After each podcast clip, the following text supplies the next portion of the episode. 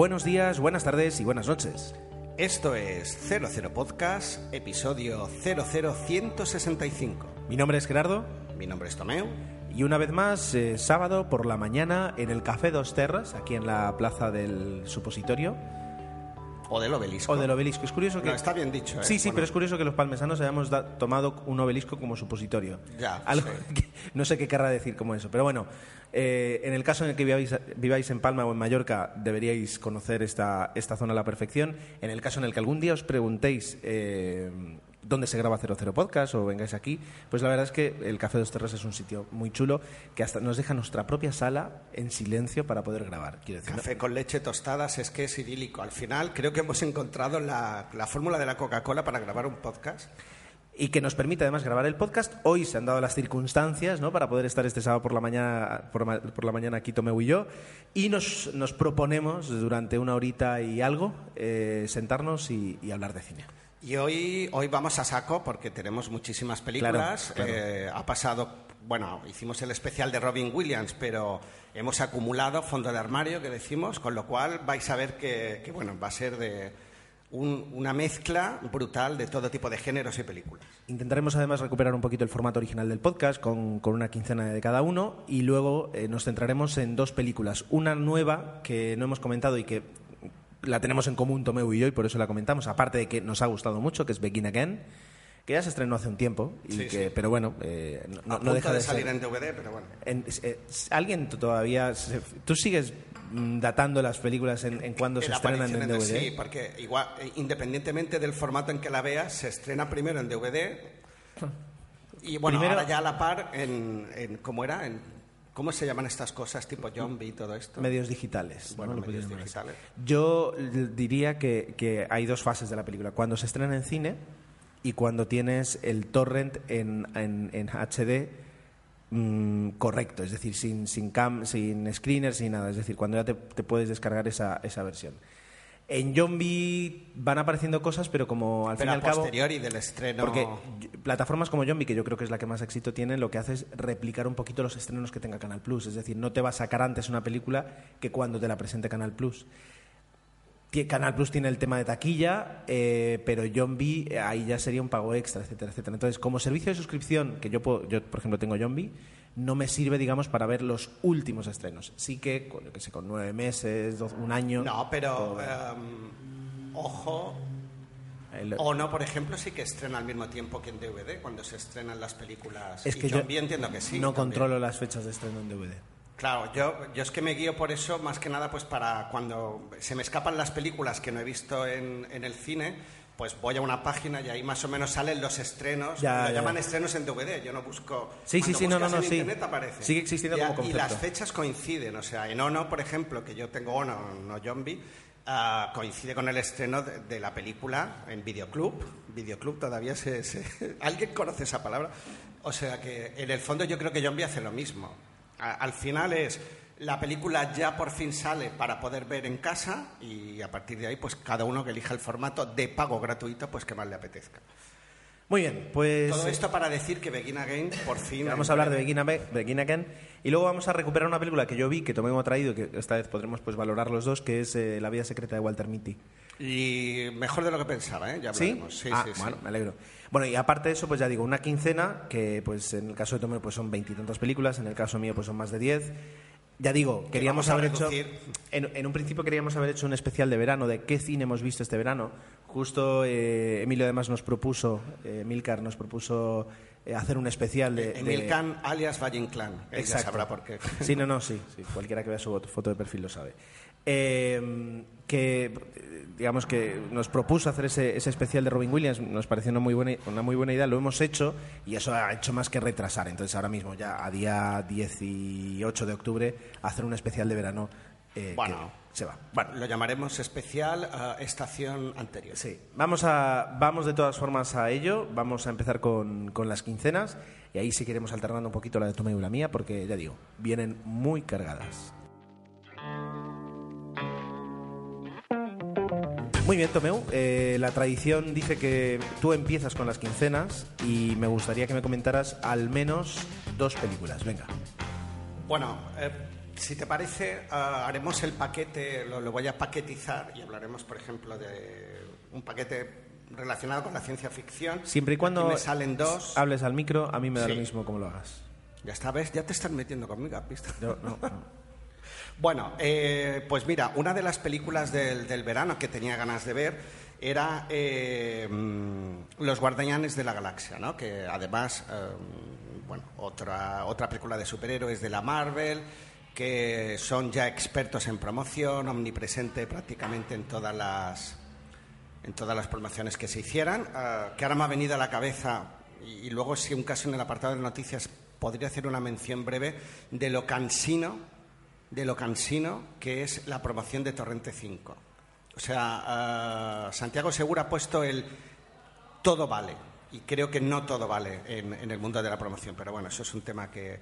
Bueno, Los Guardianes de la Galaxia, y la verdad es que me ha parecido una peli pues bastante simpática, entretenida, con, con con esos toques de humor que normalmente hacen que una película funcione y, poco más, ¿no? Pero realmente sí que es una película que, que, bueno, está divertida, estamos ante un personaje que voy a hacer una comparación arriesgada como la de Gerardo, que nos podría recordar un poquito al Han Solo de, Star Wars eh, y sí que tiene pues algunos puntos en, en común, sobre todo ese toque canalla, ese toque mujeriego, que, al fin y al cabo eh, hemos echado de menos en otras películas de, la saga de Star Wars y que aquí, pues mira, aquí de forma fácil y sencilla lo han sabido, lo han sabido sacar. Entonces la historia gira un, un poco en torno a este personaje y acompañado pues de, de otros elementos más frikis, si lo podemos decir así, y en una historia de aventuras y de acción. No esperemos más, es un mundo de ciencia ficción, los efectos especiales por supuesto están súper bien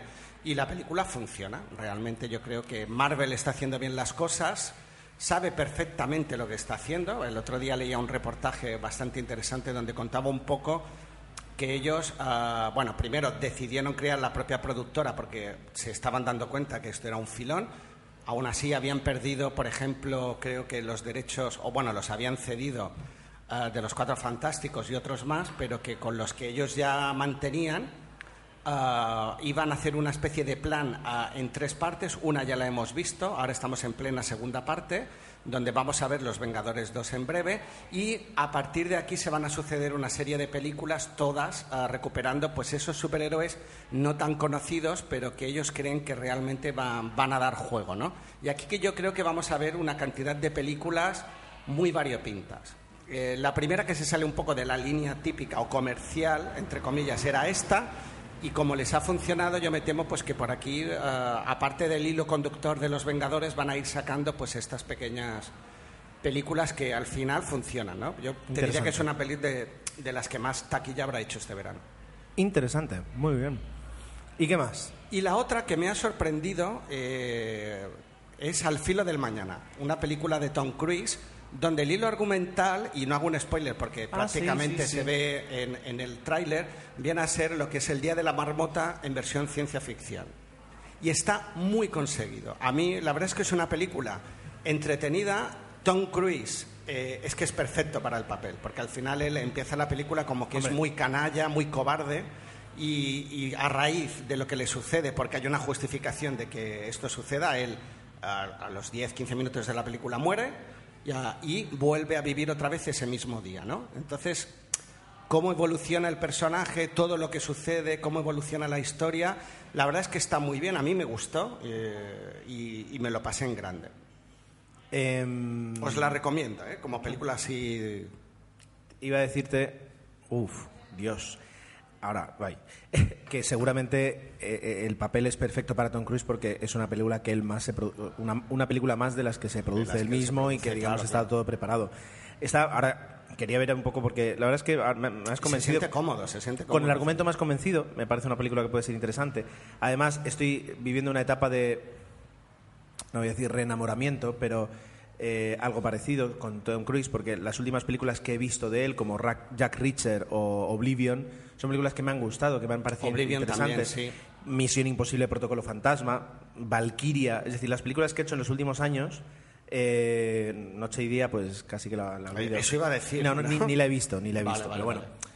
Mm, De repente me, me parece que, que- que, más allá de que sea buen o mal actor, se está metiendo en películas interesantes eh, yo por entretenimiento. o sea, no- totalmente encasillado, pero, ah, o sea, ah, yo creo que él, ha- así como hay actores que les gusta arriesgar y cambiar de registro, él ha tomado esta dirección ah, como un negocio y, y trata así sus películas y si funcionan, funcionan. Y en este caso para mí funcionan. Y antes decía uff, porque las, las tres películas, digamos, que va a estrenar, eh, eh, las próximas tres películas que, que tiene pendientes eh, Tom Cruise son Misión Imposible 5, Eso te iba a decir, una que se nueva- está rodando, Misión Imposible 5. La siguiente es Top Gun 2, De verdad, va- aquí me has pillado. anunciada. Es según- necesario según la IMDb. 2, es y necesario. la tercera, Jack Reacher, Never Go Back.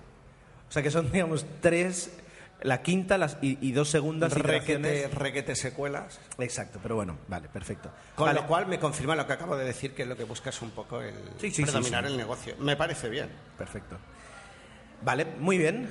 Entonces, Ah, bueno, si quieres para cerrar, eh, no sé si la mencioné, pero bueno, para cerrar el círculo de ciencia ficción, vi también, eh, obvio, yo, yo creo que ya hablar de esto es como con mucho retraso, pero la, la segunda parte del Planeta de los Simios, esa versión nueva que estamos viendo, y la verdad que también me, gustó, estuve entretenida, los personajes están bien, pero es verdad que huele mucho a, saga.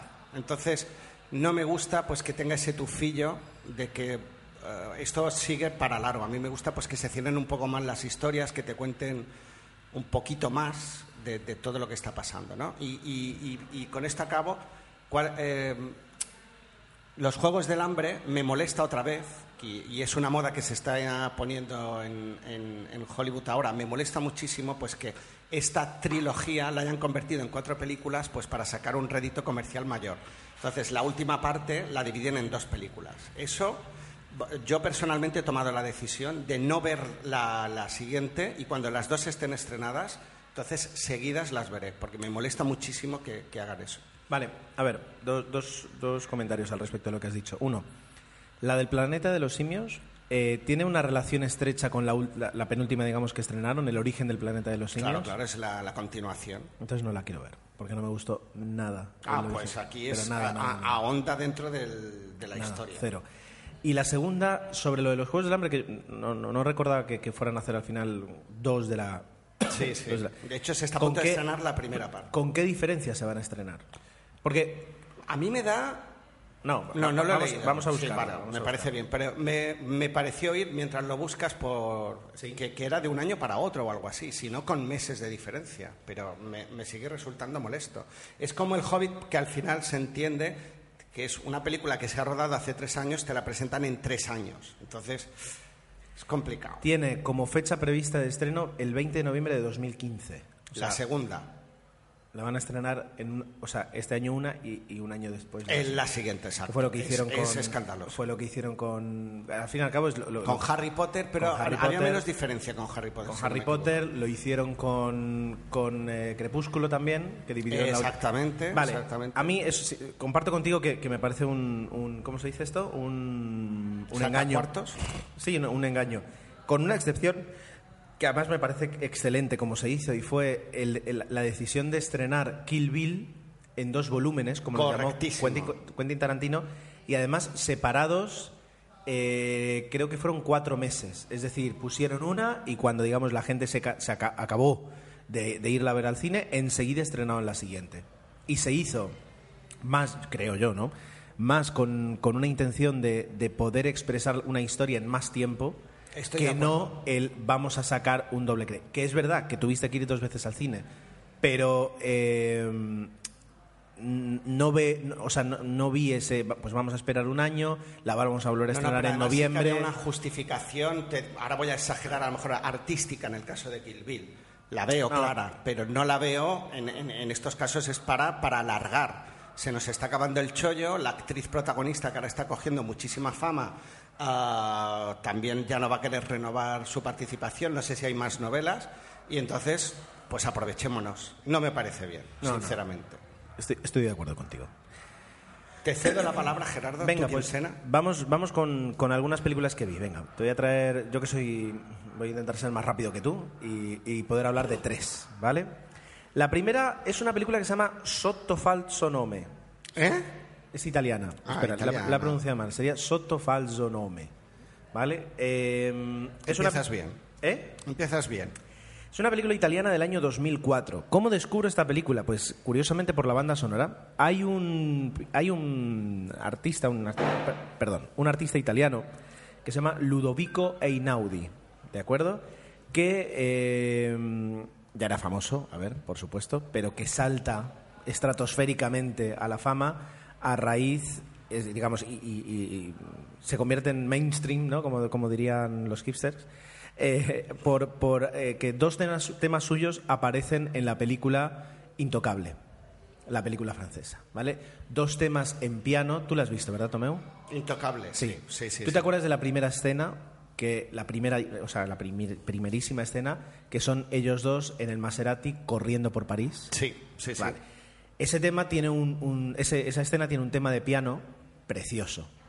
Y, y luego aparece otra vez eh, otro tema en, eh, durante la película. Entonces, lo primero que hace alguien que le gusta la banda sonora es, es buscar quién es este hombre y descubres que es un pianista italiano que tiene ya pues unos 60 años, que tiene pues tranquilamente como 10 discos en, en la calle eh, con una música preciosa, pero preciosa, espectacular. Y cuando yo, pues en Spotify voy escuchando un poquito todo lo que ha hecho, descubro que hizo la banda sonora de una película italiana, bueno, una película, eh, eh, sí, italiana que se llama Sotto Falso Nome, eh, del 2004. Entonces, para allá que me voy, la consigo, la descargo, porque esta sí que encontrarla, imagínate, imagínate lo que es encontrarla, y la vi. Y es una película eh, muy interesante. Está, está, digamos, es- aunque es italiana, es en francés la película. Eh, está prota- protagonizada por un actor, digamos, una estrella de estas italianas de los años 80, que es Daniel Otil. ¿No sé si te suena? Daniel. Otil. Bueno, conozco a Daniel Utel, que es francés, pero este, no debe ser el mismo. Este, Ah. este. Otil. Otil. Otil, sí. ¿Vale? Es este. Bueno, alguna vez he dicho en broma que de joven me decía que me parecía este actor, por eso lo conozco. A ver, mírame. No, creo, pero... Hombre, no, esa mirada perdida que a veces pones tú. Sí que ahora que estoy viendo una foto suya sí la tiene. Es verdad que él, ma- él ha mantenido el pelo, pero, pero es verdad que... Pero es una peli italiana con un actor francés, ¿no? Y es en francés, correcto. Es en francés. La película es en francés. Es una película italiana, pero que Ah, está hecha en qué francés, curioso. ¿Vale? Cuestión. Es una película muy interesante acerca de eh, una relación enfermiza entre el protagonista y un- una mujer que aparece en su vida, pero que no aparece en su vida de la forma en la que podéis pensar, sino que aparece una mucho más extraña. No la voy a decir porque son spoilers. Eh, y esa relación, que, ya digo, es enfermiza y, va progresando durante toda la película, eh, esconde detrás todo un, pasado histórico y toda una intriga histórica que, al fin y al cabo comanda todo, todo lo que es esa relación. Entonces, eh, es una película, digamos, de misterio, de intriga, y la música re- corresponde, o sea, muy bien a esa intención de proporcionarte eh, desconocimiento, desasosiego. Es decir, la película es buena, a mí me gustó, y la banda sonora es espectacular. Así que recomiendo eh, encarecidamente el- al que le guste un poquito el cine europeo, etcétera, etcétera, esta película del, del año 2004 eh, que está, está en, en torrent, se puede encontrar y, y Y los bueno, subtítulos ¿no? La película... Si quieres ver un- un- una, una película tipo thriller, es decir, o sea, No, no, por eso, pero, al cine, eso pero- sí que me ha enganchado. la es idea. decir, eh, sí, sí, sí, sí. Es decir, con un personaje femenino que, que no sabes exactamente qué es lo que quiere, con un personaje masculino que, que ves que, que- que- que, si se complica la vida es porque ya viene de casa ya complicado desde siempre eh, y, y porque se van sucediendo momentos eh, extraños y, y vas intentando entender qué es lo que ocurre de verdad. Pero esta la debiste ver en versión original porque no me suena que se haya estrenado en España, ¿o sí? Cier- no lo sé, no lo sé. Eh, no lo sé. Bueno, ya- Daniel Utel sí que suelen llegar algunas películas, pero bueno, es curioso. Y estoy mirando en, en- en- en IMDB no me lo pone, pero bueno. Sí, en Affinity Yo la vi, desde sí. luego la vi en versión original y la vi subtitulada porque mi francés no es tan bueno como para entender una película así. Lo mismo una comedia así, pero un, un drama, un drama misterioso no. ¿Vale? Bueno, Venga, esta es una. venga. Sí que has dicho que irían más rápido, sí. Pero bueno, puedes hacer otra introducción si quieres de media hora y Ajá. luego ya hablar de... Muy bien, muchas gracias. Mira, eh, vi Pompeya. Punto. Vale. Luego, continúo con otra. Ya está. Querías Sí, una sí, rápida. sí, ya no, está. no, no. Es que, es que... Punto. Me has Ya pillado. está. Vi Pompeya. Vale. No, no- no merece más segundos en el podcast.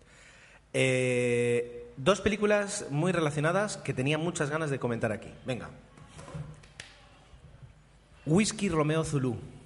Otra película del 2004, fíjate, curiosamente. Whisky Romeo Zulu es una película argentina del año 2004, escrita, dirigida y protagonizada por Enrique Piñeiro.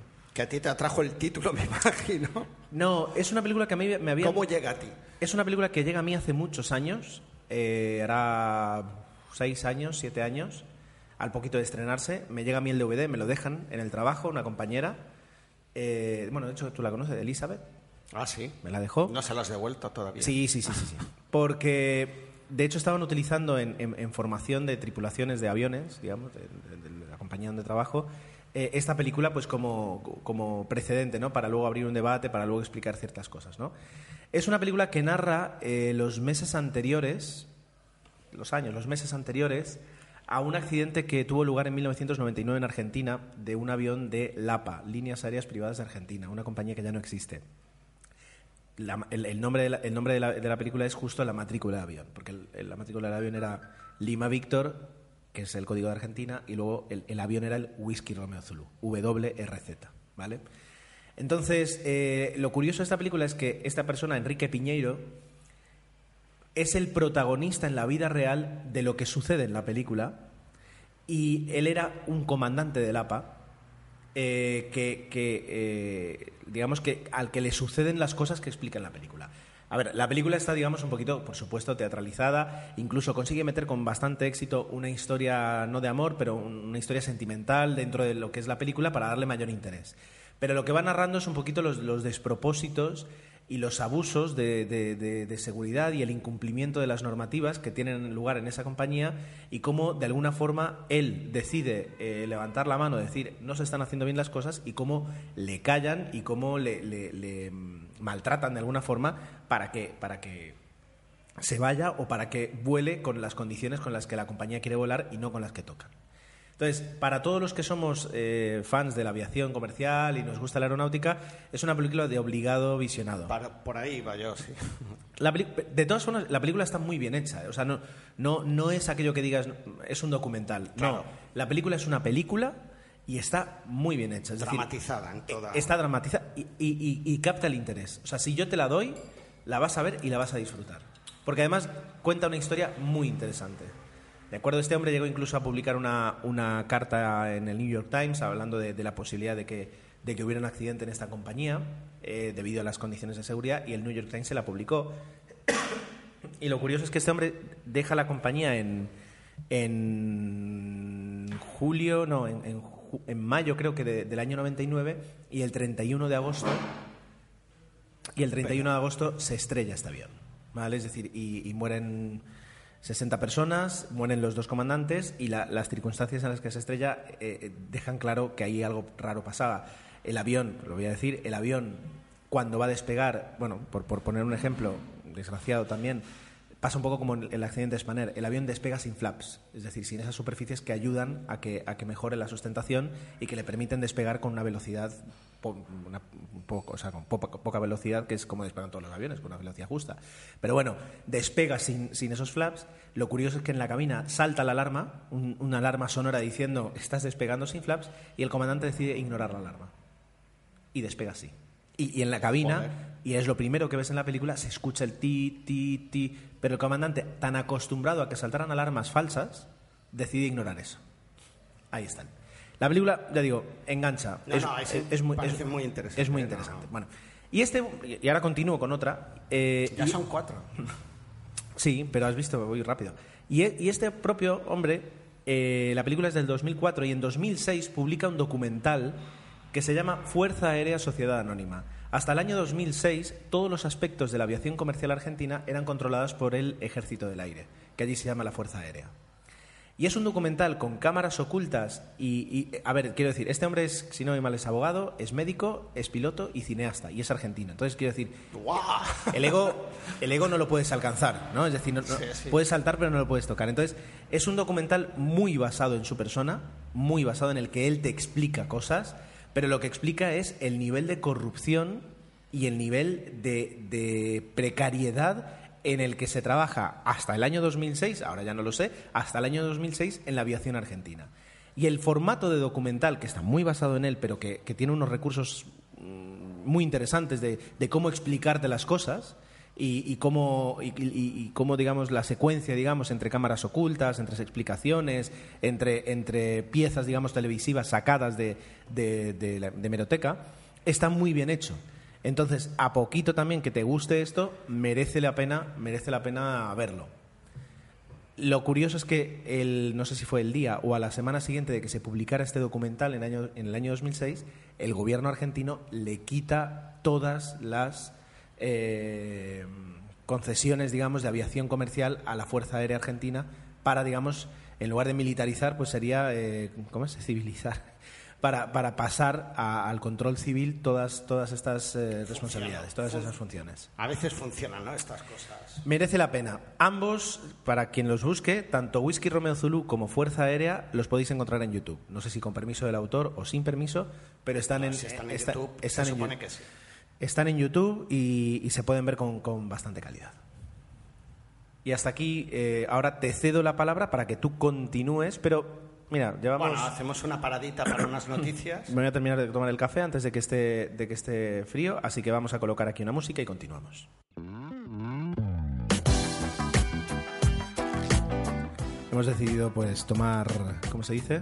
Un respiro. Tomar un respiro, hablar de un par de noticias que queríamos comentaros, muy poquito, para luego seguir con nuestras quincenas y, y al final centrarnos en las dos películas que habíamos dicho es lo, que solemos decir, nosotros mm, no tenemos vocación de hacer para nada el tema de las noticias, pues como hay blogs e infinidad de cosas, pues nosotros comentamos pues aquello que en este momento se nos ocurre, nos apetece o destaca. En mi caso ha venido un poco el flash cuando hablábamos antes del tema de las promociones y tal, eh, como vosotros sabréis, bueno, no, estoy convencido de que sabéis que se ha estrenado Torrente 5 porque es imposible que nadie lo sepa. Yo creo que hasta mi madre, que no le gusta este tipo de películas, lo sabe.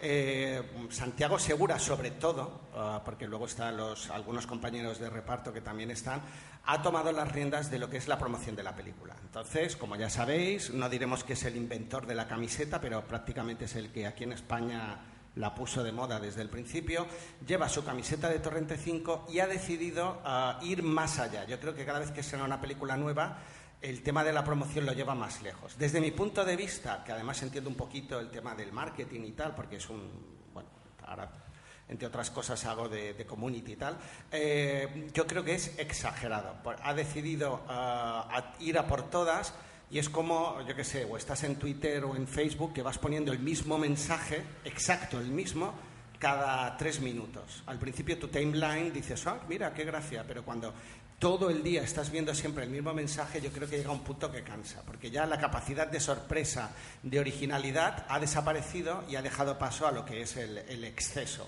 Entonces, está apareciendo en, en, Gran Hermano. El otro día, por ejemplo, estaba haciendo, en la consulta del médico había unas revistas y aparecía como director de esa revista en ese número, de una revista del corazón, donde él aparecía poniendo muecas y caras y poniendo chascarrillos, lo cual es, es lamentable, ah, como promocionando la película. Entonces, toda la revista, en algún momento aparecía él con la camiseta, apareció una entrevista suya, apareció una recomendación que es su película, etcétera, etcétera. Y como esta es un millón. Entonces llega un punto en que mm, yo creo que no todo vale, creo que él es se, lo está tomando. Además, es esa actitud falsa que, ves que transmite, que realmente va de simpático cuando te das cuenta ya realmente que todo este tema ya le cansa un poquito. Entonces, yo no comparto esa manera. Eh, estamos, yo creo que en, un extremo de lo que debería ser la promoción y quizás eh, en otros casos estamos en el otro, ¿no? Pero yo, eh, o sea, coincido contigo. Para, para cerrar el tema, para darte la contrapartida, pero lo único que voy a decir es que lo que me gusta de él es que es sincero, es decir, él no, no de repente ha aparecido... Es decir, él te aparece con una camiseta de su película y, queda clarísimo eso de que, de que intenta ser simpático. en plan, no, no, yo, y además lo dice en broma, pero es que es verdad, yo vengo aquí a hacer promoción, a que todo el mundo vea aquí mi camiseta de Torrente 5. Eh, y ya está. Que aparece en todos lados, pero es que no nos engañemos. O sea, ¿cuándo aparecen los actores en los programas de televisión? Perdón. Claro, sí, sí.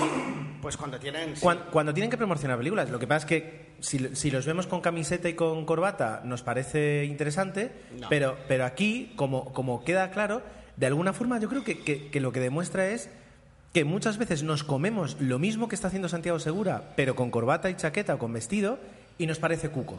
Pero si aparece él y dice, no, no, que sepas que, que los programas que tú ves de televisión se nutren de gente como yo que quieren promocionar. No, no, Entonces... pero yo hablo del exceso, ¿eh? A mí la, la idea de la promoción me parece estupenda y fantástica. Pero que- Y ojalá muchas películas se tomaran el tema de la promoción más en serio. Pero que quede claro que él no paga por ir a ningún sitio. Es decir, si va, es porque, eh, su- mm, decir, este mundo funciona así. La gente dice, oye, estamos en promoción, ¿quieres que va? Y todo el mundo, sí, sí, sí, por favor, que venga, que venga, que venga. Claro, porque que aparezca en el programa más cutre como Gran Hermano, que aparezca, sí, sí, sí, sin ningún problema. Entonces, eh, quiero decir, eh, eh, los productores de televisión quieren que este tipo esté hasta en la sopa, les da lo mismo lo que ganan el resto de cadenas, porque lo que quieren es su ración, su pequeña ración de Santiago Segura, porque además es un tío que, como demostró en el programa este, en Tu cara me suena, que tuvo que ir dos temporadas, o sea, que es el único que ha repetido dos temporadas, ¿por qué? Porque es un showman, es decir, eh, este hombre y Arturo Valls, quiero decir, te pueden llenar cualquier tres horas de televisión. Yo me quedo con Arturo. Por darle una, Perdón, perdón. una prioridad, me quedo con Arturo. Bueno, pues ahí, ahí voy, entonces ya está, pero bueno. No, no, sí, yo estoy de acuerdo en eso. Lo único es, para mí, creo que es excesivo, incluso para mí, y es muy subjetivo, insultante, pero bueno, es una, una opinión. Ole él, porque seguramente lo que hace es conseguir eh, recaudar. Pero bueno, ahora, y ya cerramos el tema, porque yo le hemos dado demasiado tiempo.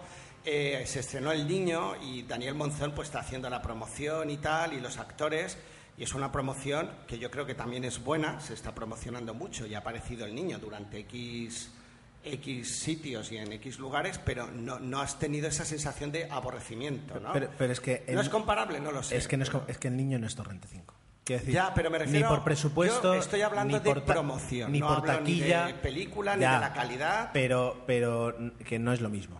Decir, eh, est- estamos hablando de una de las películas, digamos, que, que más va a recaudar Perdón. en este país. Es decir, es, es otro tipo totalmente de película.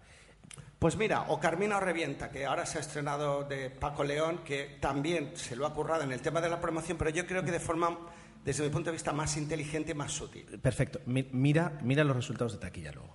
Y, Bueno, y- y- y luego. Estoy seguro que Paco León estará encantadísimo, No, no. porque la película le habrá costado cuatro duros. Y yo estoy seguro que, que Santiago Seguro estará más encantadísimo No, no, todavía. claro, claro. Pues entonces, ahí, ahí- ahí va un poquito el el la cuestión. No, no, yo por eso, si, si yo eso lo valoro. Lo que no, lo que no comparto es, es que yo le veo un tufillo a todo esto que no me gusta nada. Y aparte de la mach- de- del- del hecho de machacar al personal. Bienvenido a la televisión en España. Basura. Bienvenido a la televisión en España. Bueno, yo creía que era noticia y en realidad es rumor. Parece, eh, pero lo voy a comentar. Y de hecho lo, lo comenté el otro día en mi podcast de tecnología, que hago spam aquí ahora en este momento, que es Tecnologistas, arroba tecnologistas guion bajo en Twitter, eh, que es un daily de tecnología. Aparte, Gerardo también trabaja en Desde Boxes. Eh, y sí. tenemos algún otro podcast. No, de momento Cero, no. cero podcast. ¿no? 00 Podcast, que es el, el- el primero. Que de hecho en enero, en faltan poquitos meses, a finales de enero, enero cumpliremos ocho años en 00 Podcast. Qué bonito. Ocho años. Bueno, eh, Manteniendo la periodicidad, que eso es un... Ah, no, eso ya no lo podemos decir. bueno, el proyecto está desde, desde prácticamente desde que falleció Steve Jobs, ya hace tres años. Ah, está ahí, ¿no? Y entonces eh, eh, la idea es eh, hacer una película sobre su vida. Pues ya han hecho una, ¿no? Exacto. poco. Ahora vamos, vamos a decir, se ha hecho la primera, como- esto fue como el, co- como el corta y pega en el iPhone, es decir, primero alguien lo hizo primero, pero luego alguien lo hizo mejor, ¿no? Entonces aquí, aquí vamos, vamos con lo mismo, es decir, hay una película, hay un proyecto cuyo guion está desarrollado por Aaron Sorkin, Sí, ese era el primer rumor bueno, pues tal. el, el guion no sé si está hecho, pero quiero decir, está ahí, es decir, está trabajando este hombre en, en el guion, basado en la biografía oficial de Walter Isaacson, que, que, es, que ha aparecido de Steve Jobs y que bueno, muchos pudimos leer. ¿Vale? Entonces, es decir, ya partes de un guion que además, por lo que leí, el guion se va a centrar en, como en tres flashbacks, en tres momentos de la vida de, de Steve Jobs, Ay. basados en, en tres, eh, en tres backstage de tres presentaciones suyas. Es decir, el día que presenta el Mac, Qué fuerte, pues es como empieza la, la película. Empieza con, un, con, con algo así, con, un, con una No, keynote. eso era eh, Piratas de Silicon Valley. No, no, no. y Ah, la de nueva, Steve Jobs también. Sí, sí, Pues claro, claro. Pues entonces a lo mejor me estoy colando yo, pero por lo que había leído yo en la noticia, es decir, se centra en tres momentos. En el momento en el que presenta el iPod, en el momento en el que presenta el. el, el Next. Eh, No, el- No, no, no, no, Es decir, es Mac en el 84, Next en el 90, 89, 90 y el iPod en 2001. ¿no? Entonces, esos tres momentos como que permiten echar los ojos atrás y mirar eh, tres, tres etapas muy importantes de su vida. ¿vale? Eso es lo que había leído que el, que el guion iba a ir sobre, sobre, ese, sobre esa, esa estructura.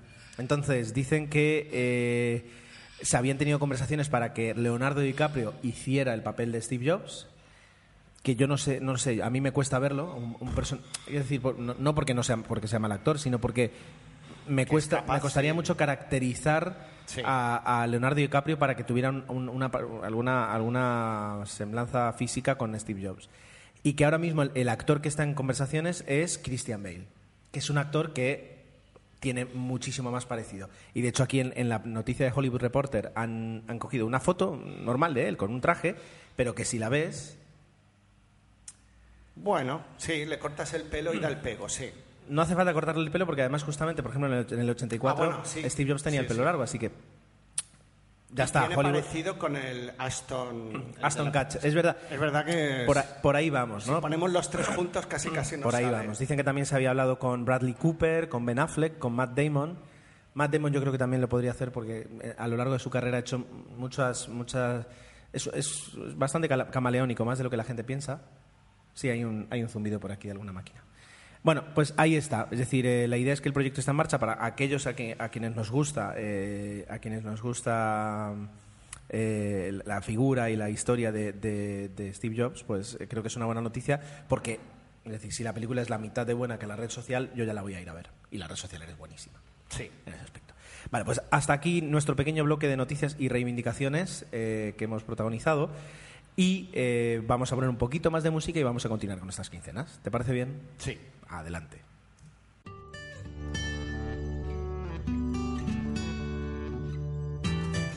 Bueno, pues em, retomo yo un poco las riendas y, meto aquí, pues mira, ya que antes lo he mencionado, eh, voy a mencionar a la película El Niño, que es la película de Daniel Monzón, que, que, bueno, tiene entre otros actores a Petosar, a un actor así totalmente nuevo que- que, bueno, que él cuenta eh, que en el casting no estaba previsto que el actor viniera y luego al final lo cogieron a él, etcétera, etcétera. Y bueno, tuve la suerte de poder verlo eh, en, el, en el preestreno que se hizo en Palma. Él es mallorquín y tiene claro que todas las películas que vaya a estrenar eh, las va a estrenar aquí. Yo creo que os he contado la anécdota alguna vez que yo vi la primera película que estrenó, que fue El corazón del guerrero, también la preestrenó aquí en Mallorca.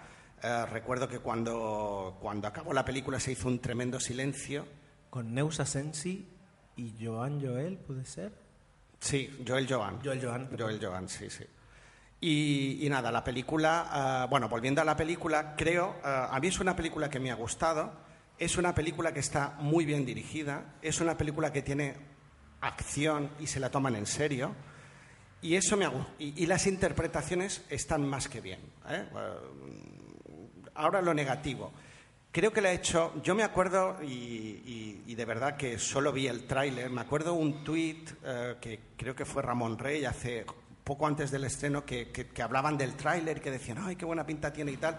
Y a mí el tráiler ya me, me dio a entender que estábamos viendo como la tercera o el anuncio de la segunda temporada del Príncipe, ¿no? Esta serie que ha tenido tanto éxito con José Coronado y que hablaba un poco de la misma temática. Yo creo que es verdad que el guion se, se debe estar pensando antes que el estreno de la serie, pero creo que le ha jugado una pequeña mala pasada el hecho de que esa serie coincida en el tiempo, porque realmente eh, la capacidad de sorpresa que pudiéramos tener con lo que se cuenta ya no es tanta, ¿no? Los que hayan visto la serie del Príncipe pues verán más similitudes, yo no la he visto, pero realmente a mí me recordaba eso. Entonces eso yo creo que le puede haber perjudicado un poco a la hora de que la película eh, pudiera tener mayor éxito que lo ha tenido, porque además creo que batió el récord en el primer fin de semana de taquilla, pero a partir de ahí, ah, bueno, pues yo creo que eso queda ahí. Y luego tiene una historia de amor, desde mi punto de vista, pues que puede aportar y que siempre es bueno que existan estas cosas eh, cuando hacemos eh, películas de este género, pues siempre es el refuerzo a la historia que eh, pues tampoco acaba de tener mucho sentido. A mí lo que, mm, aparte de las interpretaciones, el personaje, el amigo del niño, creo que es el que está más divertido. Nos hemos, es el que propicia las escenas que rompen un poco la seriedad de la historia y, y, en conjunto, pues sí que me gustó, ¿no? Es una película bien rodada que yo recomendaría seguro, pero que creo que le ha jugado un poco la mala pasada y yo creo que no es culpa de, ni del director ni, de, ni, de, ni obviamente de la película el hecho de que coincidiera en el estreno con, con, esta, con esta serie, ¿no? Pero bueno, no sé si estáis de acuerdo con eso, los que la hayáis visto, pero es una impresión. ¿Qué más? ¿Has visto otra? Bueno, bueno, tienes que decir que conociste personalmente al director y que tienes una foto con él que subiste en todas tus redes sociales. Correcto, y además, ay, se me ha olvidado decirlo, no por lo de la foto, sino, bueno, yo lo comenté ya en la otra, en la noticia. En el, en el episodio anterior comenté que me hice una foto con Ah, él. vale, vale, vale, vale. Y es que es muy simpático, ¿eh? o sea, que refuerzo esa idea, la verdad es que me sorprendió gratamente y, y bueno. ¿Qué más? Bueno, voy a cambiar así uh, dentro del género, vamos a llamarlo de acción, pero me sale mal meter esta, pero como quiero hablar de así de, de estas películas que, que, me he divertido este verano, está Los Mercenarios 3, que es esta super mega película de señores mayores Ajá. haciendo películas de acción. Ajá.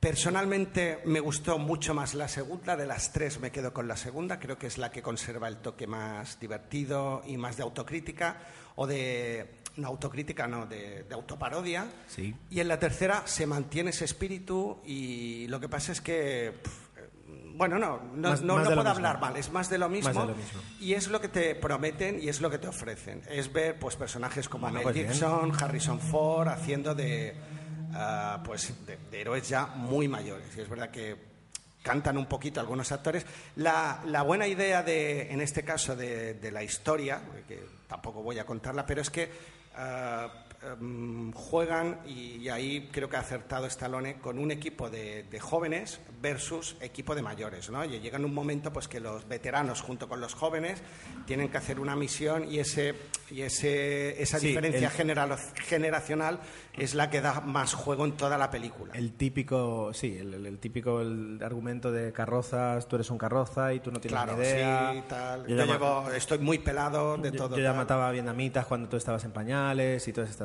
Y para acabar, eh, una, gran, una gran sorpresa, y por supuesto hay que mencionarla, para mí ha sido eh, la actuación de Antonio Banderas, que el personaje le va a la medida y yo creo que, que- que, bueno, ahora voy a exagerar como el spin-off de cuando hacía El Gatito, que al final fue un desastre de película, aquí eh, me parece que se merece un spin-off. Hace de un de un soldado muy parlanchín, con un toque así, creo que, creo que es español, que hace de soldado español, tal, y está divertidísimo, creo que provoca grandes momentos con Stallone, hay química, ya habían coincidido en, al- en alguna otra película, creo que era Sa- Sabotaje, ¿no? No, eh, asesinos. Eso, Asesinos, perdón, pero sé que era de sobre bombas o algo As- así. asesinos, que- bueno, no sé si luego coincidieron en otra, desde luego coincidieron en asesinos que además los dos... los Sí, dos pero bueno, ahí no, no se veía esa química que en esta yo he visto. La verdad es que me película, gustó mucho. Película que me gustaría volver a ver. Sharon por- Stone también apareció Porque en ese, en ese momento la verdad es que Asesinos me dejó una buena, un No, buen sabor no de boca gustó. hace muchos años. Así A que ahora, está- por eso digo que me gustaría volver a verla. ¿eh? Pero bueno, yo creo que esta película eh, es prescindible, pero también es verdad que está entretenida. Bueno, perfecto. Estoy mirando aquí mi lista de...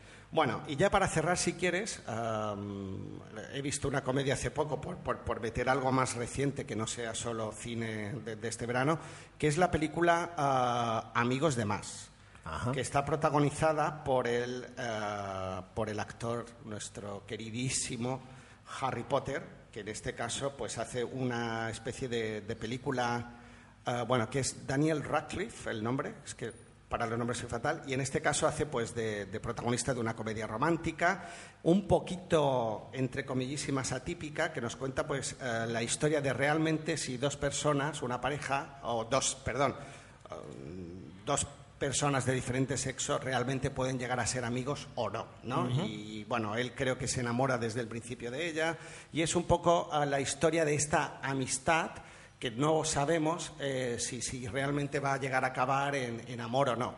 Entonces la película lo, lo positivo que tiene es que ah, es muy consciente, no se toma realmente en serio de que, que quiere sentar cátedra y eh, se permite esa libertad, pues de, sobre todo de jugar muchísimo con los diálogos y cómo se meten el uno con el otro. Y a mí la, me pareció una película muy simpática. Sí que es verdad que no, no llega al nivel de, de, una comedia de las comedias románticas que, que, que, tanto nos gustan, pero rompe un poco ese esquema. A mí me gustó. A mí me, me, está dando la sensación, ahora, mientras, mientras decías esta última frase, es una reflexión que hago, que estamos estamos, sí, por nosotros, ¿no? la industria del cine, ¿no? Eh, que se está consiguiendo eh, re revitalizar un género como, el, como la comedia. Es decir, estamos viendo comedias que vuelven a ser simpáticas y que vuelven a ser divertidas. Sí, sin caer en excesivos tópicos. Es decir, en los últimos años, es decir, y voy a poner además como, como referente, lo siento, a, Jennifer Aniston, es decir, eh, es como la hora más baja. Eh, se me ocurren las últimas películas que intentan ser comedias con Jennifer Aniston que, que realmente eran un cliché atrapado dentro de otro, continuado de otro exactamente igual. Y la actriz rubia, que no me sale el nombre de la... Anatomía de Grey, ah, también sí, ha jugado sí, con ese tipo de sí, películas. me. Por eso, y, y, como que ahora estamos viendo una, una nueva generación de comedias ¿no? que, que, que rompen con todo eso que, le digo, son superficiales tal vez, pero bueno, las comedias no suelen ser muy profundas, porque luego se llaman dramas y lo son, pero eh, por ahí va, ¿no? Es decir, me parece, me parece interesante lo que se está, lo que se está haciendo. Pues yo creo que el ejemplo, el ejemplo es esta película, que al final es una película divertida, está el amigo de siempre, la protagonista Zoe Kazan, que está muy, muy, uh, bueno, ¿Eh? ¿cómo diría yo? No, que él se enamora y realmente se enamora de esa persona así soñadora porque ella trabaja como ilustradora y tal, pues eh, lo clava el personaje y la verdad es que te llegas a enamorar tú también de la chica que dices, no es guapa, no es una tía buena, y perdonad que use la expresión, pero eh, eres capaz de, de enamorarte de ella ya por la personalidad que transmite eh, desde el principio, ¿no? Cuando se conocen, el momento en que se conocen es muy divertido. Entonces, eh, yo valoro muchísimo eso. Y vamos a rondear, vamos a redondear eso que estás diciendo con Begin Again. Bueno, pero eso, eso ahora, ahora lo, lo digo porque realmente para mí es un ejemplo de, de cómo se ha revitalizado en positivo. ¿eh? Eso ahora, ahora lo veremos. No, no adelantemos acontecimientos. Vale, pues entonces me, creo que me toca. Yo ¿verdad? he acabado con mi quincena, realmente podría hablar de más películas, pero creo que ahí he hecho una selección de un poquito de todo. ¿no? Vale, pues yo voy con algunas, ¿de acuerdo? Um, voy a hablar de, no una, unas películas, que se llaman Los Crímenes de Falvaca. Están en Zombie, los está pasando, no me acuerdo si es Canal Plus o qué, o qué canal. Pero no es una serie. Es una, yo lo llamo una miniserie. En la IMDB los ponen como, como TV movies, es decir, como telefilms. Vale, vale. Vale, son seis. Entonces, para mí es una miniserie. Lo que, es verdad que cada uno de ellos ocupa, eh, o sea, dura eh, entre 80 y 90 minutos, o sea, hora y media de. y realmente es una película. Eh, es una. Bueno, llámalo película, yo, yo, lo voy a llamar serie, pero mm, llamadlo como queráis. Es una serie sueca de dos, finales de 2012 y durante 2013 se han rodado. En los que eh, se basan en unos personajes creados por Camila Lackberg de una novela muy un bestseller que, que, ha aparecido en los últimos años que se llama Las huellas imborrables. ¿De acuerdo? Y están basados eso, en los, los libros de Camila Lackberg. ¿De qué van? Es decir, van sobre un. Y, y el título, los, los, crímenes de Falvaca. Falvaca es una localidad costera sueca a unos 400 kilómetros de Estocolmo. Eh, que en invierno, esto lo miré porque luego me interesé, ¿no?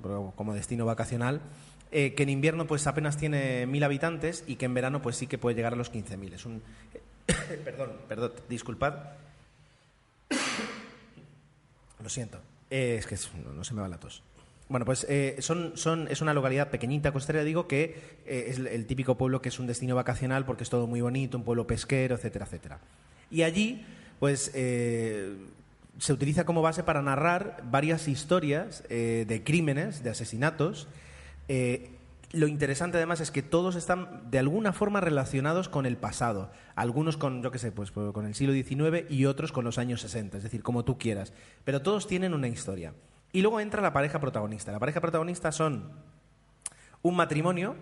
Eh, ella es Erika, Erika Falk, que es escritora, escritora de novelas de misterio y que está casada con Patrick Hedstrom, que es agente de policía. La, la comisaría de Falvaca son tres personas, do dos policías y el jefe, y él es uno de los dos policías, Y ella eh, es el típico caso de que se empieza un poquito a, a inmiscuir en todas las investigaciones y como es un pueblo tan pequeño, pues casi la consienten porque además el jefe de policía sabe que ella es muy buena. Eh, lo que es divertido es que Se ha escrito un crimen versión. Totalmente, totalmente. Lo tenía, o sea, lo iba a decir yo, lo has dicho tú, perfecto. Es decir, te recuerda muchísimo, has escrito un crimen. ¿Y sabes por- también por qué? Porque para tratar eh, crímenes, la serie en realidad es bastante blanca. Es decir, lo bonito que tenías escrito un crimen era que, que- que ibas investigando eh, sin, sin, mm, sin, sin oscuridad. Es decir, eh, Sin maldad, bueno. El personaje, el personaje de, ¿cómo se llamaba? De Angela Lansbury, eh, iba, iba, iba investigando. Iba investigando poquito a poquito, ¿no? Ibas conociendo cosas. Y aquí ocurre lo mismo. ¿Qué ocurre? Que son, son episodios o películas, digamos, de 90 minutos, donde se desarrolla con mucha calma. Y eso es lo que me gusta. No tiene esa prisa que a veces vemos en las producciones de Estados Unidos, sino que aquí es un, ya digo, en Suecia se lo toman con calma y- y- y van desarrollando poco a poco todo.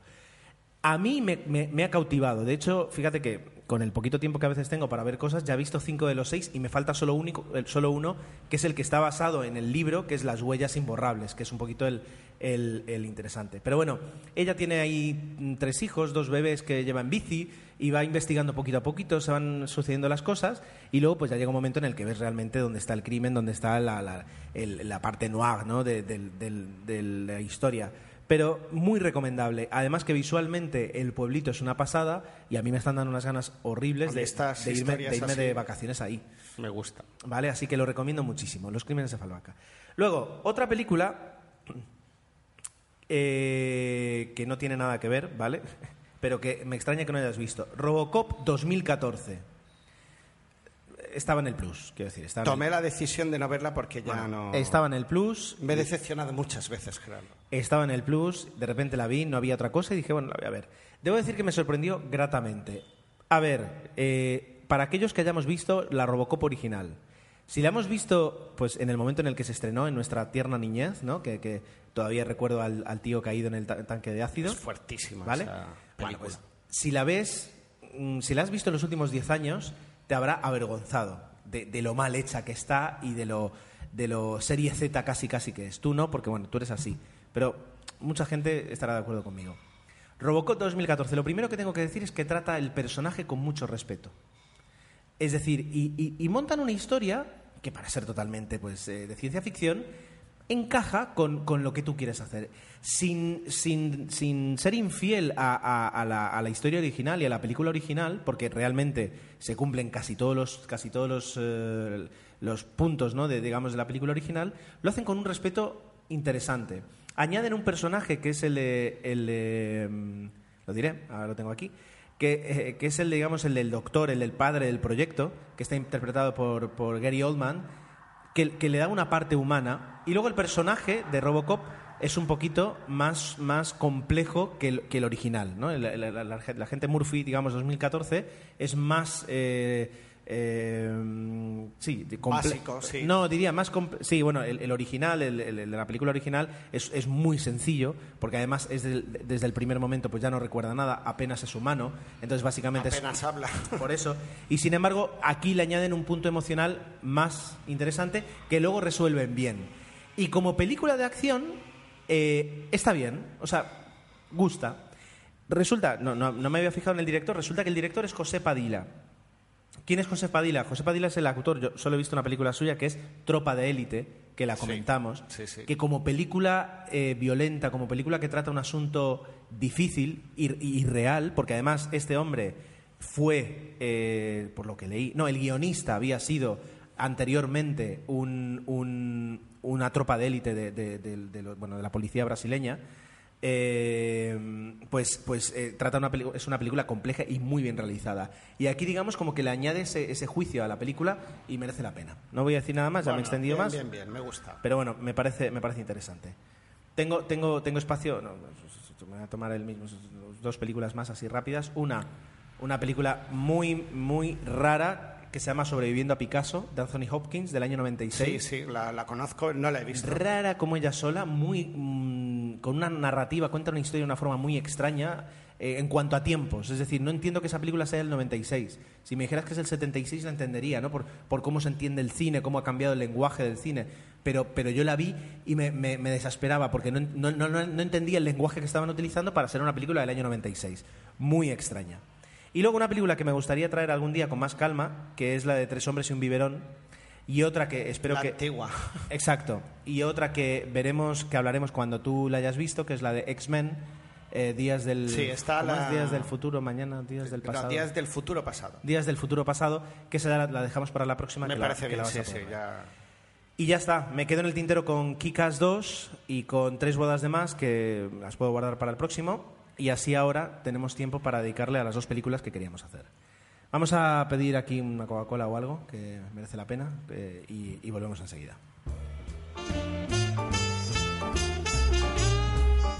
Voy a dejar que empiece Tomeu porque ha traído esta película con mucho más cariño del que yo lo hubiera podido traer y me dice que para él es la película del año o más.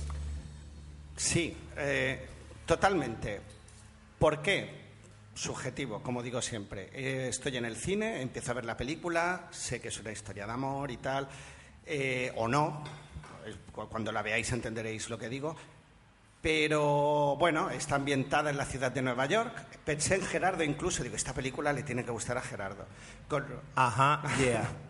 con una banda sonora que, que ya desde el principio ah, te sorprende y que, y que, bueno, yo creo que está hecha con muchísimo cariño y me encontré viendo esa película que dura, no sé si, bueno, 104 minutos, está viendo aquí ahora, una película eh, que, que- que estoy sentado viendo y que estoy disfrutando como un enano. Digo, pero, pero, ¿qué me está pasando? Decía yo. Ser consciente en ese momento de que estás viendo una película, que te lo estás pasando en grande, estás con tu mujer al lado, tu mujer está igual de entusiasmada, yo, eso no tiene precio. Y esa sensación es la que no tenía hacía tiempo. Es verdad que vas al cine, una película te puede gustar más, menos, pero en el caso de esta, yo creo que a veces, eh, lo decimos muchas veces, a nivel personal, por eso insisto hoy más que nunca en lo de subjetivo, se han juntado una serie de astros que hace que en ese momento y en ese lugar tú estés viendo esa película y que hayas captado perfectamente lo que el director te quiere contar, que eso no siempre sucede y, se- y a veces sucede a unos y a otros no.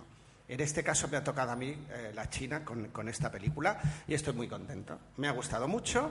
Es una película de un director pues que ya nos había sorprendido eh, John Carney con otra película que, que va un poco por ahí. Once. Que era Once. De 2006. exacto.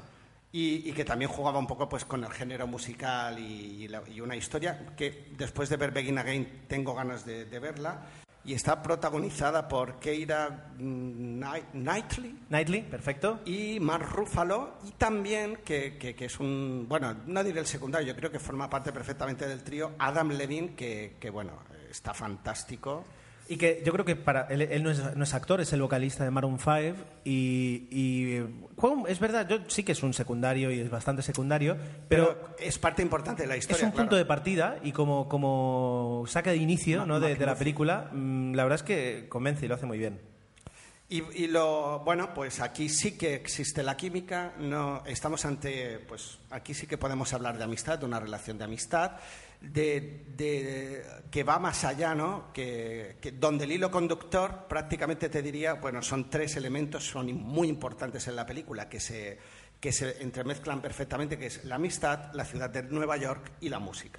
Y eso realmente lo consigue. Correcto, correcto. No, lo, no no hubiera dicho mejor. No, es decir, yo también es una película que voy a ver al cine, eh, que además la, la rodea un cierto halo de hay que verla, está, Sí. está hecha con mucho cariño y, y es así. Eh, a ver, a- como es Aviso Navegantes, es un musical, se puede considerar un musical, se puede considerar una película tremendamente pastelosa para aquellas personas que no, eh, que no, es decir, sí, sí, lo, lo expresaría así, permitidme la broma. Si sois diabéticos, hay que ponerse la insulina antes porque es muy melosa, ¿de acuerdo? Eh, Melosilla. pero bueno, vamos a centrarnos en, en la historia, en un personaje de Kira Knightley que, que convence y que, y que al menos a mí me parece pues bien, bien ajustado. Y sobre todo un personaje que me encanta, que además yo creo que es uno de los mejores personajes que he visto en, ahí sí diría, en el último año o más, que es el personaje de Mulligan, de, de, de- de Mark Ruffalo. Es decir, es un personaje precioso y Mark Ruffalo me sorprende consiguiendo eh, eh, crear eso, ese, ese caos, esa visión, ese pasado, ese sufrimiento y esa esperanza que, que lo engloba todo y es el personaje de, de- Mulligan, de- del productor, ¿no? De alguna forma. Entonces, más allá de ahí, lo que, lo que deciden es, es mostrarnos eh, Nueva York y, cómo, y cómo asociar la música a Nueva York y cómo contarte una historia a través de la música y del amor a la música. Porque además es, si veis la película, es literalmente eh, Nueva York y la música, porque las escenas un poco juegan con eso, ¿no? No diremos más para no espolear, pero es que es literal además, ¿no? esa relación. Es, exactamente, es, literal. Y, mm, y, luego también, por ejemplo, hay un personaje secundario que, que, me parece muy interesante, que es el de Hayley Steinfeld, que hace de hija del personaje de, de Dan, de Dan Mulligan, eh, que tú no la recordarás, pero esta es la niña de True Grit, Valor de Ley. ¿Tú la has visto? Sí, sí, sí. ¿Te acuerdas? Me gusta también, sí, Pues es la misma chica, que aquí hace un personaje interesante. Me gusta que... Eh, Quizás el más tópico de la historia, realmente. Pero siendo tópico, eh, no, Bien llevado, que además hace adolescente, no hace de la típica adolescente, no me entiendes, me peleo con mi padre, tal, no hace de, una chica que está perdida en su adolescencia porque además tiene unos padres que, no, que invitan a, que se pierdan ese aspecto. Pero, pero no ves una exageración en ninguno de los personajes. Y, ah, mira, yo cuando la vi, además recuerdo que dije, esto lo tengo que decir en el podcast cuando hable de ella. Te pasas la película entera, y esto es un pequeño spoiler, pero permitidmelo. Te pasas la película entera diciendo, ¿dónde viene la parte dramática? Estamos viendo una comedia no es una comedia romántica, pero podría, podría tener un etiquetado de comedia romántica. No, sí, sí, sí que lo es. ¿Vale? Lo podría tener. Yo diría que más que es un, melodrama musical, pero bueno. Eh, pues en toda comedia romántica llega un momento que es el, de la, crisis, la desconfianza, el desengaño y que luego al final termina reparándose, ¿no? Es la estructura de la comedia, de la comedia romántica tradicional a la, que hablábamos que últimamente se está superando eso, ¿no? Es decir, pero bueno, pues aquí te pasas esperando cuál va a ser el momento en el que los, protagonistas se pelean, eh, se gritan. Resulta que eso ya había pasado. Cuando lo vas esperando realmente te das cuenta que, lo, que eh, lo que provoca el movimiento, digamos, la, cascada de todas las cosas que van a suceder en la película, eh, lo habías visto al principio y casi casi ni te habías dado cuenta. Entonces, eh, eso es lo que, lo que luego mueve toda la película. Y es una película que puedes ver con, con calma y con optimismo eh, y no hay nada artificial en ese aspecto. A mí me gustó muchísimo y además las canciones, la, no es la, he escuchado más de una vez, la banda sonora por separado. Se nota mucho además los temas que canta Adam Levine, Levine, o Levine, Levine que, mm, al fin y al cabo es Maroon 5, quiero decir, y es, es la voz de Maroon 5. Pero luego Kira Knightley pues, eh, se defiende bastante bien y le añade, le añade pues todo Bueno, un toque más dulce, más suave, pero la verdad es que la banda sonora es muy, muy agradable. Leía que Kira Knightley aprendió a tocar la guitarra para poder hacer la película, porque es verdad que hay escenas en las que se la ve y hubiera cantado muchísimo si no supiera tocar la guitarra, entonces aprendió a tocar la guitarra. También es verdad que lo que le ves tocar la guitarra, o sea, no, no, no son 10 años de escuela, son, notas, son, son, acordes sencillos y, y un raspado sencillo. Y también leía que eh, Scarlett Johansson, o sea, le habían dado el papel a Scarlett Johansson, pero al final lo, soltó, porque Scarlett Johansson también es verdad que está muy unida a la música, etcétera, etcétera. Y la verdad es que es un personaje no que... me la imagino ahora con otro claro, personaje. Yo tampoco, pero es verdad que, Scarlett Johansson ha evolucionado para, eh, como actriz y ahora puede hacer un papel así, digamos, serio, desnudo, es decir, sin, sin artificialidades, sin, sin historias, ¿no? Es decir, y lo puede hacer muy bien, así que muy interesante. Así que mm, Begin Again es una película con mucho cariño, que, es para tenerla y para poder irla a ver, o sea, poder verla varias veces porque no te vas a cansar de, yo creo que no te vas a cansar de verla así, digamos, y, además muestra Nueva York de una forma muy interesante. Sí, sí, no, y yo es de las películas pues que, tengo claro que voy a tener en mi DVD-teca o en mi disco duro, donde sea, porque de vez en cuando te apetecerá verla. Muy bien, pues eh, dicho esto, vamos, ataquemos a La vida secreta de Walter Mitty, una película que ya comenté yo en su momento, pero que creo que va a ser mucho más interesante eh, si la comentamos entre los dos, ahora que tenemos aquí la, la, opinión de ambos, ¿no? La vida secreta de Walter Mitty. Vamos a buscarla aquí y vamos a grabar enseguida. Es un honor, pero te lo voy a ceder a ti porque es uno de tus actores favoritos. Ah, lo que bueno, lo diré sobre la marcha. Eh, tenemos que estar dirigida y protagonizada, y supongo que también guionizada, bueno, no, guionizada no, por Ben Stiller, eh, con lo cual sabemos, eh, en este caso, que va a estar omnipresente durante toda la película. Y es de esas películas que, que a mí el tráiler me han entrado ganas de verla. Y luego dices, espero que el tráiler no sea todo lo que tiene que ofrecer esta película. Y no, desde mi punto de vista va más allá. Pero a partir de ahí, pues te, cedo a ti, porque realmente es. Tú eres quien No, bueno, a ver. Valoras lo- normalmente más a Ben Stiller. Al fin y al cabo, lo, lo que voy a hacer va a ser repetir un poquito lo que ya dije. Antes voy a decir que ahora justo entrando en el perfil de la IMDb de, de Ben Stiller, también aquí un hombre que innova, ¿no? Es decir, en 2016 ya ha terminado, como, ah, no, bueno, como productor, perdón. Eh, ha producido Space Jam 2 y las próximas películas que están anunciadas que va a producir y que entiendo protagonizar son Zoolander 2 y Dodgeball 2, Juego de Pelotas 2. Es decir, Bueno, de las tres, quizás vea Zoolander. Zulander, Zulander es espectacular. Justamente quería hablar, para poder hablar de la vida secreta de Walter Mitty, quería hablar de, de dos proyectos suyos, como son Zulander y Tropic Thunder. Vale, son dos comedias, no tienen nada que ver con esta película. De hecho, eh, si os gustaron estas dos películas, no tiene por qué gustaros eh, eh, la, la vida secreta de Walter Mitty. Y si no os gustaron, puede que os guste. Exacto, ¿vale? Son totalmente diferentes. Pero lo que tienen en común es que las tres son proyectos de, de Ben Stiller y eh, tanto para Zulander como para Tropic Thunder, Ben Stiller estuvo años desarrollando eh, la idea de la película. Es decir, eh, cuando Ben Stiller, digamos, se pone detrás de un proyecto, como en este caso La vida secreta de Walter Mitty, eh, es muy, muy eh, perfeccionista. Es decir, no se pone detrás de cualquier película por un- una millonada que le suelten para hacerla, para protagonizarla, pero cuando la tiene que además que dirigir, ahí se lo toma con, con mucha calma y con, y con mucha, con mucha energía, con muchas ganas de hacer un proyecto interesante. Y esto es lo que, lo que, lo que crea. La, vida secreta de Walter Mitty, al fin y al cabo, está hablando de, un personaje que es, que es Walter Mitty, que es un personaje que vive a medio caballo entre la realidad y sus propios sueños, y la película no hace más que mostrarnos eso, mostrarnos eh, cómo es eh, eh, cómo es eh, eh, la, vida y, eh, vista a través de sus ojos, cómo se mezclan la realidad con sus sueños. Y la película lo único que te cuenta es a través de un, de un ¿cómo se llamaba? Eh, bueno, ahora me sale Mulligan, pero no lo es. Eh, este, cuando es, este, esto que no- sirve para llevar una película, pero no es el verdadero protagonista. McLaughlin. McGuffin. Mac- es decir, McDonald, digo yo. eh, Pues a través de, de, de una MacGuffin, lo que te cuenta la película en re- de- real- realmente es cómo es un viaje entre, entre la situación inicial de Walter Mitty y cómo al final termina de, de mezclar realidad y sueños, cómo al final hace sus sueños realidad, cómo al final toma las, las riendas de su Qué vida bonito. y transforma lo que, lo que simplemente eran fantasías en cosas que él realmente hace.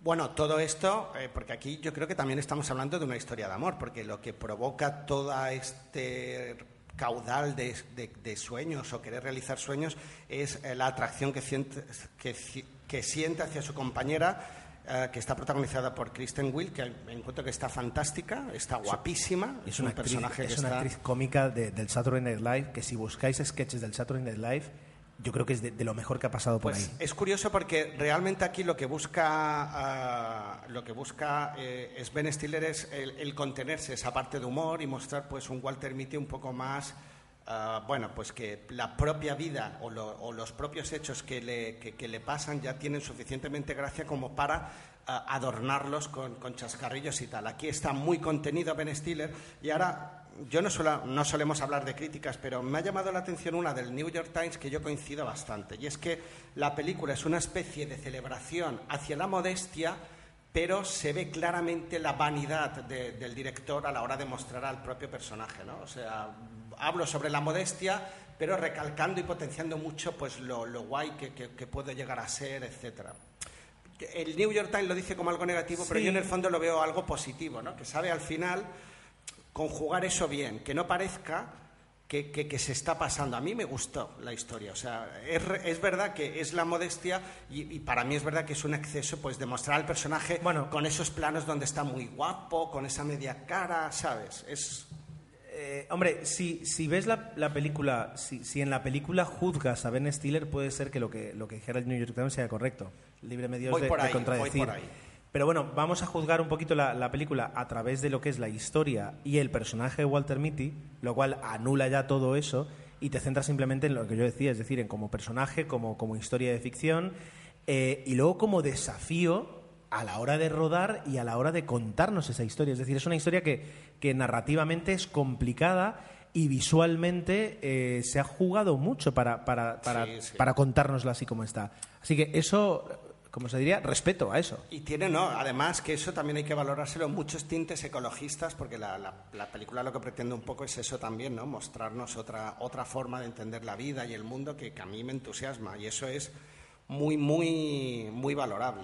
Hay, hay ciertas películas que, que se atreven a, plasmar, ¿no? En, en, en, voy a decir así, ¿no? En 35 milímetros, ¿no? Aunque ya casi todas sean digitales. eh, los sueños, ¿vale? Hay una película además que, hablamos justo en el podcast anterior, que es Más allá de los sueños. Y, toda película que intenta plasmar las fantasías, digamos, o los sueños que uno puede tener en, su cabeza, eh, tiene, tiene por delante un- una dificultad narrativa y una dificultad de fotografía tremenda. ¿De acuerdo? Más allá de los sueños lo tenía y, y esta película también lo tiene. Y, y eso es lo que, en la historia que se desarrolla ahí dentro, es lo que hace que, que gane.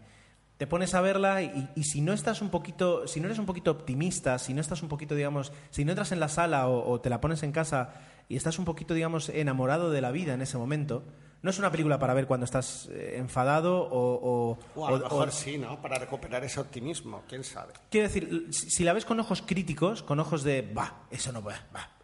No, Mal vamos. tienes que. Tienes, tienes que verla con, con ganas de decir, bueno, qui- quiero, quiero, quiero soñar un poquito, Quiero quiero, cambiar quiero o ilusionarme, quiero dar el- quiero ver un personaje, ya digo, como, como, como, además en ese aspecto, como el de Zulander, son personajes que sin tener nada que ver, son personajes que viven dentro de su propio mundo, ¿no? Pues, pues un poquito por ahí. Yo creo que es una película interesante. Y yo creo, y ya para cerrar, que, que es una película que visualmente es tan potente que realmente donde la vas a disfrutar más, ahora ya no podremos, pero es en el cine, pero si no en casa, pon el HD a full, porque realmente Sí. es muy bonita, colores muy saturados para, para, para captar la atención y a mí ese tipo de películas pues me... tienen ese valor añadido, ¿no? Que, que- que te atrae, que estás viendo y está bien hecha. Eh, hay que decir pues que Ben Stiller ya no, no es su primera experiencia ah, rodando, obviamente, y, y sabe de qué va. Yo creo que en ese sentido eso se lo tenemos que, aplaudir, entre otras cosas. Totalmente. Me gusta lo de pon el, pon el HD a full. Tú tienes en casa un interruptor que pone half, full, none. ¿no? Entonces dices, puedes, te la puedes descargar, los que la descarguéis en formato normal o en buscar la, la versión de 5 o 6 gigas, que esa hará que la película se vea mucho mejor. o, o ya podéis buscarla que no existe en, en 4K para verla en un O nuevo Blu-ray, la compras en el nuevo iMac de 5K que acaba de presentar Apple. Y ahí lo dejo. Madre bueno, mía, pues al final ojalá algún día Apple nos dé dinero por la propaganda que le haces, pero bueno. no creo que eso ocurra. Bueno, vamos a cortar aquí, una hora y 11 minutos. Antiguamente nuestros podcasts duraban siempre 75 minutos y como nos hemos relajado un poquito, pues enseguida, enseguida vemos el resultado. Así que eh, lo primero que quiero hacer para despedirme es daros las gracias a todos aquellos que nos escuchéis. Eh, a veces nos lamentamos de que ya no tenemos seguro la misma audiencia que llegamos a tener. También es verdad que no hemos cuidado del podcast de la misma forma que lo cuidábamos antes, pero nos hace mucha ilusión eh, saber que todavía algunos de vosotros estéis ahí o incluso gente que lo haya descubierto hace poco. Para nosotros eh, venir aquí y grabar sigue siendo sigue siendo un- un- una emoción y algo que, esperamos y deseamos y cuando no podemos pues lo lamentamos. Así que en ese aspecto, en cuanto a ilusión, el podcast sigue muy vivo. Vamos a ver si lo podemos transformar en- en cosas más palpables y más... eh, menos etéreas, ¿de acuerdo? Pero eso, eh, mi agradecimiento a, a que nos habéis escuchado en este caso pues casi casi 75 minutos y nuestro compromiso a poder seguir grabando siempre que podamos. Así que eh, dejo aquí todas las formas de contacto a Tomeu y también su despedida. Voy Hasta la próxima. Voy a aprovechar que estoy en directo y quiero saludar a mi madre. No, eh, lo que quería decir es que tengo un compañero de trabajo pues que hace poquito ha abierto un, un blog sobre cine y a raíz un poco pues de conocerme a mí, de conocer el podcast y tal, y, y él sabe mogollón de cine y de series, se llama Luis, y ha abierto el blog eh, planos y secuencias. eh, eh, punto .com, ¿no? www.planosysecuencias.com, que os recomiendo porque es verdad que, bueno, aparte de ofrecernos cuáles son las novedades de cada semana, pues se atreven a hacer críticas y lo que yo he ido leyendo pues tiene bastante sentido, ¿eh? No es un... Me parece alucinante que yo intente colocar un, un momento emotivo en la despedida y, Y tú, yo, y tú pero coloques una pieza de spam. Has hablado de amistad y entonces me he acordado de mi amigo y he dicho, bueno, pues Vale, entonces vale, va- vale. voy a aprovechar. Pero como tú ya has soltado el rollo meloso, pues aprovecho yo y pongo aquí la seriedad en el... en Vale, el- vale, vale, vale. Bueno, dicho esto, eh, 00podcast.es ah, en la página web donde colgamos el, audio y podéis descargar y ya podéis dejar comentarios. También en el Twitter de 00 Podcast y en Facebook barra 00 Podcast también podéis ah, dejar vuestros comentarios. Y hasta aquí lo dejamos. Eh, no he dicho los twitters de cada uno, pero bueno, tampoco es necesario hacerlo siempre. Arroba Tomeu00, arroba Ger7, arroba 00 podcast, arroba Tomeu, ¿cómo es? Eh, eh, Turismo Petit. Turismo Petit, no, pero podríamos hacer la lista enorme, no hace falta. Arroba tecnologistas guion bajo, arroba y más arrobas, y más arrobas, así que... Con lo cual, muchas gracias, de verdad, y yo espero y deseo poder seguir grabando con este, con este compañero que es Gerardo. Ha sido ya un toque emotivo al final, porque es un verdadero gustazo, y más cuando viene con camisetas como la de hoy que nos recuerda un poco la película V y eso también motiva más. Película de la que hablamos en el segundo episodio, sin Pues yo volvería a hablar de ella algún día, algún día. No, no cansa. Un abrazo y hasta la próxima. Adiós.